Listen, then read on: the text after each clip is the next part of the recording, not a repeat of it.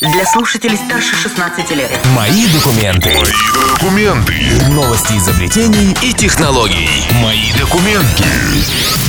На Кузбасс ФМ новости изобретений и технологий, а также обзоры новинок интернет-магазинов. У микрофона Макс Климов. Мобильные технологии. Еще всего лишь пять лет назад рынок смартфонов был поделен между самыми разными платформами. Помимо iOS и Android были еще Windows Phone, BlackBerry и многие другие. Но сейчас все изменилось, и операционные системы от компаний Google и Apple по состоянию на начало текущего года вытеснили практически всех конкурентов. Согласно официальной статистике, доля iOS и Android мирового рынка смартфонов по итогу 2017 года составила 99,9%. То есть на все остальные платформы приходится лишь 0,1%, и их вполне можно причислить к погрешности. Причиной таких перестановок являются сразу несколько факторов. Многие разработчики программного обеспечения отказались от поддержки своих проектов, и в результате те же Windows 10 Mobile и Firefox OS канули в лету.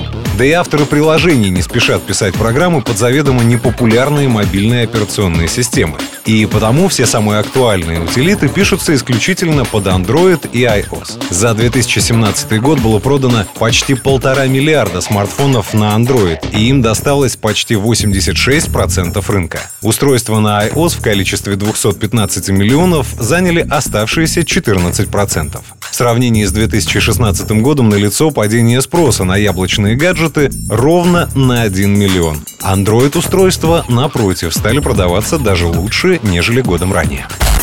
История изобретения. Компания Ростелеком разработала единую российскую систему биометрической идентификации и уже начала ее активное тестирование. Проект создается по инициативе Министерства связи и Центробанка Российской Федерации, а его неофициальный слоган, приписанный интернет-пользователями, это фраза «И тебя посчитают» из известного советского мультфильма. Новая система будет идентифицировать россиян по целому ряду параметров. Начнется все с распознавания лица и записи голоса, а затем в базу данных будут внесены скан радужки глаза, рисунок вен на ладони и отпечатки пальцев. Все это направлено в первую очередь на повышение уровня безопасности безопасности российских банков. Больше никто не сможет взять кредит по чужому паспорту, так как не пройдет идентификацию по новой системе. Сообщается, что проект заработает на полную мощность уже 1 июля текущего года, и к тому времени Центробанк подготовит полный перечень банков Российской Федерации, которые будут использовать новую систему идентификации. Впрочем, велика вероятность того, что запуск проекта перенесут на более поздние сроки. Вести из виртуальности.